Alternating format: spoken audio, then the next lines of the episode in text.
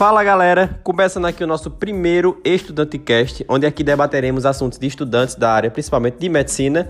E hoje eu quero trazer um assunto para vocês que é basicamente um caos em todos os estudantes. Aí isso aí transcende a, a própria medicina, que é como estudar na quarentena. Isso aí é uma dificuldade que todos os estudantes estão tendo, que é uma novidade, estudar em casa, pelo computador, sem aquelas aulas presenciais. E isso é uma dificuldade de todos os estudantes. E para falar sobre esse tema, eu trouxe duas convidadas muito especiais e eu quero que vocês se apresentem agora. Oi, gente, meu nome é Tatiana, é, sou namorada de Egito, para quem não me conhece, estudo na Unifacisa, faço medicina e estou no quarto período. Olha aí, gente, minha namorada aqui para fazer dicas de como estudar na quarentena, junto conosco. E a outra convidada? Olá, sou a Gilmária, é, faço medicina também no Unip em João Pessoa e estou cursando o quarto período. É isso aí, aqui nós temos três estudantes de medicina também. Para quem não me conhece, eu me chamo Egídio, sou estudante do sexto período, metade do curso, e a gente vai trazer aqui uma, uns debates sobre como a gente está lidando com esse estudo, certo? É isso aí, galerinha. É isso aí, ei, animação! É. Então vamos lá, então eu queria primeiro perguntar para vocês como é que vocês estão lidando com esse estudo em casa. Eu particularmente, assim, eu vejo pontos positivos e negativos, mas eu quero ver a perspectiva de vocês. Por exemplo, Tatiana, o que, é que você está achando do, do ensino EAD nessa quarentena? Então, Egida, eu tô achando esse, essas aulas online um método bastante efetivo, mas é, incompleto. Ah, então você está dizendo que tem pontos positivos e negativos. Exatamente. É, eu sinto muita falta das aulas presenciais, porque eu acho que o rendimento e o foco é maior tanto meu quanto de muita gente, eu converso com meus amigos também, né? Não é, não é só apenas um ponto de vista meu. E acredito que é, tá fazendo falta também as práticas. Então, o aprendizado não está sendo de forma efetiva 100%.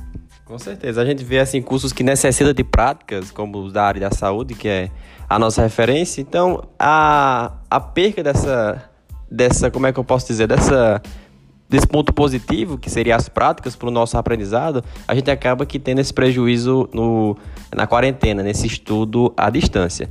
Mas agora para você, Gilmara, quais são os seus pontos positivos, negativos em relação à, à quarentena e seus estudos? Exatamente, é como você falou, Egídio. É, posso falar por mim que estou entrando no, estou no quarto período e uma cadeira bastante importante para o término do, do ciclo básico é a cadeira semiologia.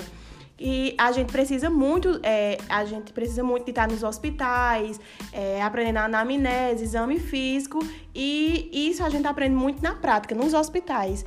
E tô sentindo muita falta disso, e as aulas online também, que no meu caso, é, a maioria são gravadas, a gente pode assistir quando quiser, e isso eu vejo como um ponto positivo, porque a gente às vezes não pode no horário fixo da, da aula assistir, mas podemos depois, né?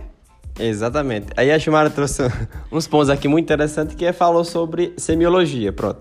Uma cadeira que é a, a principal do básico, que é a base para todo... Puramente prática. Como é, Tatiana? Puramente prática. Exatamente, puramente prática e a gente necessita sim estar no hospital para poder aprender. Não adianta você estudar semiologia por livro e dizer que aprendeu sem você fazer um exame, né, um anamnese, um exame físico num paciente, certo? Que é o que se resume a, a disciplina.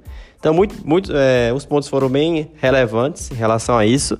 Eu queria saber de vocês agora quais são os métodos que vocês fazem para suprir essa, vamos dizer assim, essa necessidade da prática. Como é que vocês estão lidando com o estudo? Quais são as dicas que vocês têm, que vocês usam para vocês e que vocês querem transmitir para o pessoal?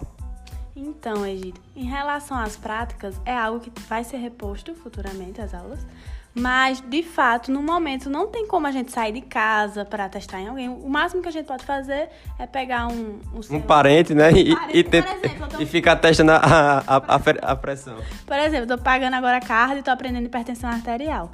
Então, hoje mesmo, já peguei a moça que trabalha aqui. Sussu, deixa, que é o nome dela é Sussu. Deixa eu aferir sua pressão. Egídio, é, afere minha pressão. É, e assim foi. E assim a gente vai tentando suprir a necessidade da prática, não é mesmo, Agimária? Isso, exatamente. E um ponto que a gente tem que ter é um bom planejamento diário. A gente não precisa planejar semanalmente porque a gente tem que viver nessa quarentena dia após dia. É, um planejamento diário é muito importante para o rendimento dos nossos estudos. Isso é tão verdade que, pelo menos particularmente na, na minha instituição, ocorre muita mudança de horário. O professor desmarca a aula, marca horário em outro, em outro momento, então a gente não tem como fazer um cronograma semanal. É uma das dificuldades. Então, eu, particularmente, eu me baseio em cronogramas diários. Todo dia, toda vez quando eu acordo de manhã, eu já programo como é que eu vou estudar nesse dia, o que é que eu vou fazer nesse dia. Basicamente, vai ser rotinas diárias, como a Gilmara falou. Então, perfeitamente. E belas observações. E aí, vocês têm alguma, alguma mensagem que vocês querem passar, assim, em relação à, à pandemia, em relação. A que o foco aqui da gente é basicamente estudos, né? Mas se você tem alguma mensagem pro pessoal, fica em casa.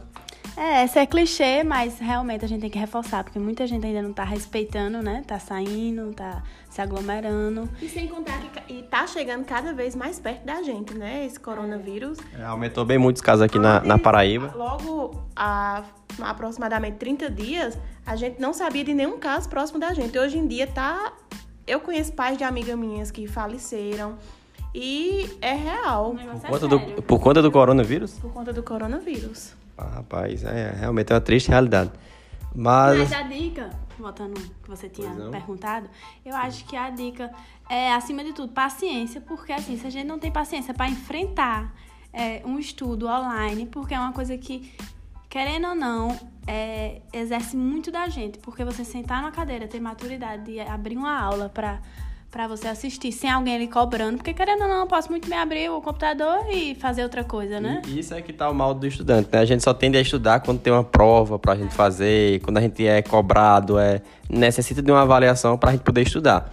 Então a gente não vê a necessidade de estudar para aprender, para ter o conhecimento, mas sim para passar numa prova, para poder, é, de forma avaliativa, botar esse seu estudo em prática. Então, voltando ao que eu tava dizendo, gente, é, pontuando. Desculpa por interromper, viu? Viu? Desculpe. Porque o podcast aqui é estudante cast. Enfim, eu acho que é, você tem que ter maturidade e paciência. E para é, me ajudar nisso, eu estou utilizando o método 25-5. Ou seja, estudo 25 minutos e descanso 5. Nossa, que, como é que é esse método? Explica melhor pro pessoal.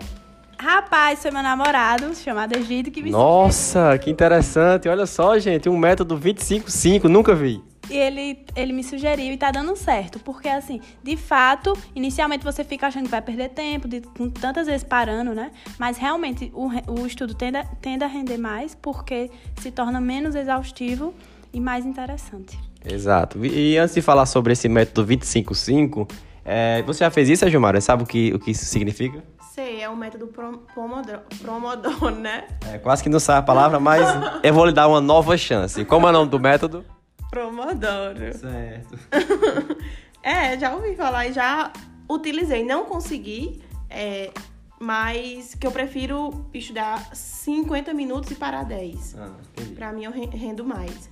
E caso você prolongou. Isso, isso, exatamente. Mas você fa faz as pausas. Faça as pausas. É porque é sempre interessante ter essas pausas, porque, por exemplo, tem aulas na faculdade que é de duas horas de aula seguida, que quando você chega aqui na metade, você tá, ai meu Deus do céu, que aula é essa? Eu quero ir embora, quero desligar essa tela, aí fica lá o professor falando, e você na página do YouTube, no, no Facebook, no Instagram, enquanto o professor lá tá falando, falando, falando, mas no final você só vai assistir a aula gravada depois. Mas continuando, né, Chumar? E outra dica também que eu utilizo muito é, é estudar sempre pelo notebook ou tablet, algum meio que não seja celular. Porque como é, essas plataformas que a gente está utilizando tem a opção de celular, mas eu prefiro evitar devido estudar a pessoa fica com aquela vontade de olhar o Insta, tudo e deixar a aula rolando e a gente no Instagramzando, né? É, isso aí. Esse é o mal do é o mal do século, o tal da rede social. Para quem é estudante prejudica demais, mesmo. Certo? Então, basicamente é isso, pessoal. Eu queria agradecer a todos pela audiência. Foi nossas dicas para vocês. Então é isso. Um beijo, um cheiro. Fique em casa. Beijo, gente. Aê, tchau, tchau, pessoal.